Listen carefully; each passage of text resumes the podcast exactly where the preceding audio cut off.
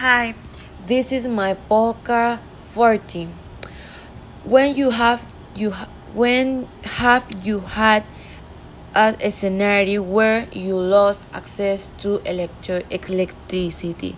When I used to live, sometimes we lost electricity when rain and was really hard to have it back.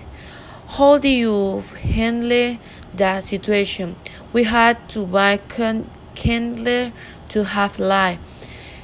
Will you enjoy living in a place with no electricity and at all? Maybe better with supply and something to get distracted. Do, do you do do you do anything to use less electronic electricity in your personal life? No, lose almost everything with electricity. Answer this week burning question. What are you thankful for? For having my family, friend, and, and everything I have in my fa- in my life.